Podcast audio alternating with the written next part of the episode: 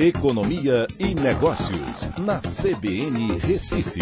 Oferecimento Cicred Recife e Seguros Unimed. Soluções em seguros e previdência complementar. Olá, amigos, tudo bem? No podcast de hoje eu vou falar sobre que pela primeira vez em oito anos o setor público consolidado registrou um superávit primário.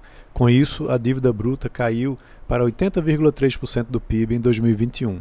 O resultado, que engloba governos federal, estadual e municipal e as estatais, foi de 64,7 bilhões positivos de superávit, após um déficit de 703 bilhões em 2021.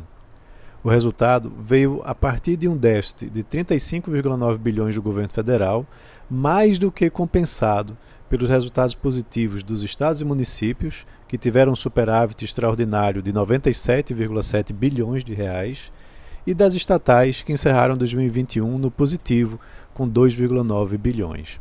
Esse resultado positivo ajudou consideravelmente para reduzir a relação dívida PIB, que tinha encerrado 2020, aliás, que encerrou 2021 em, em 80,3% do PIB, após atingir o nível recorde de 88,6% em 2020. Naquele ano, o governo federal se endividou consideravelmente para combater os efeitos econômicos da pandemia.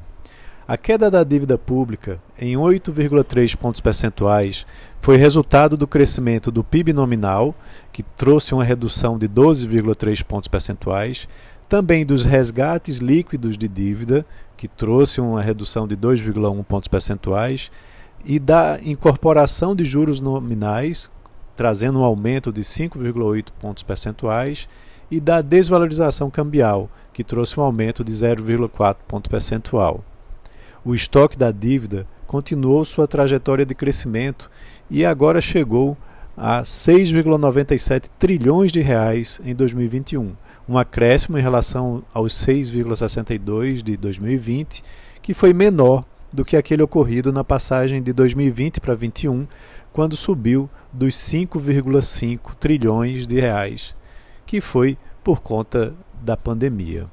A trajetória da dívida é influenciada fortemente por câmbio, Selic e inflação.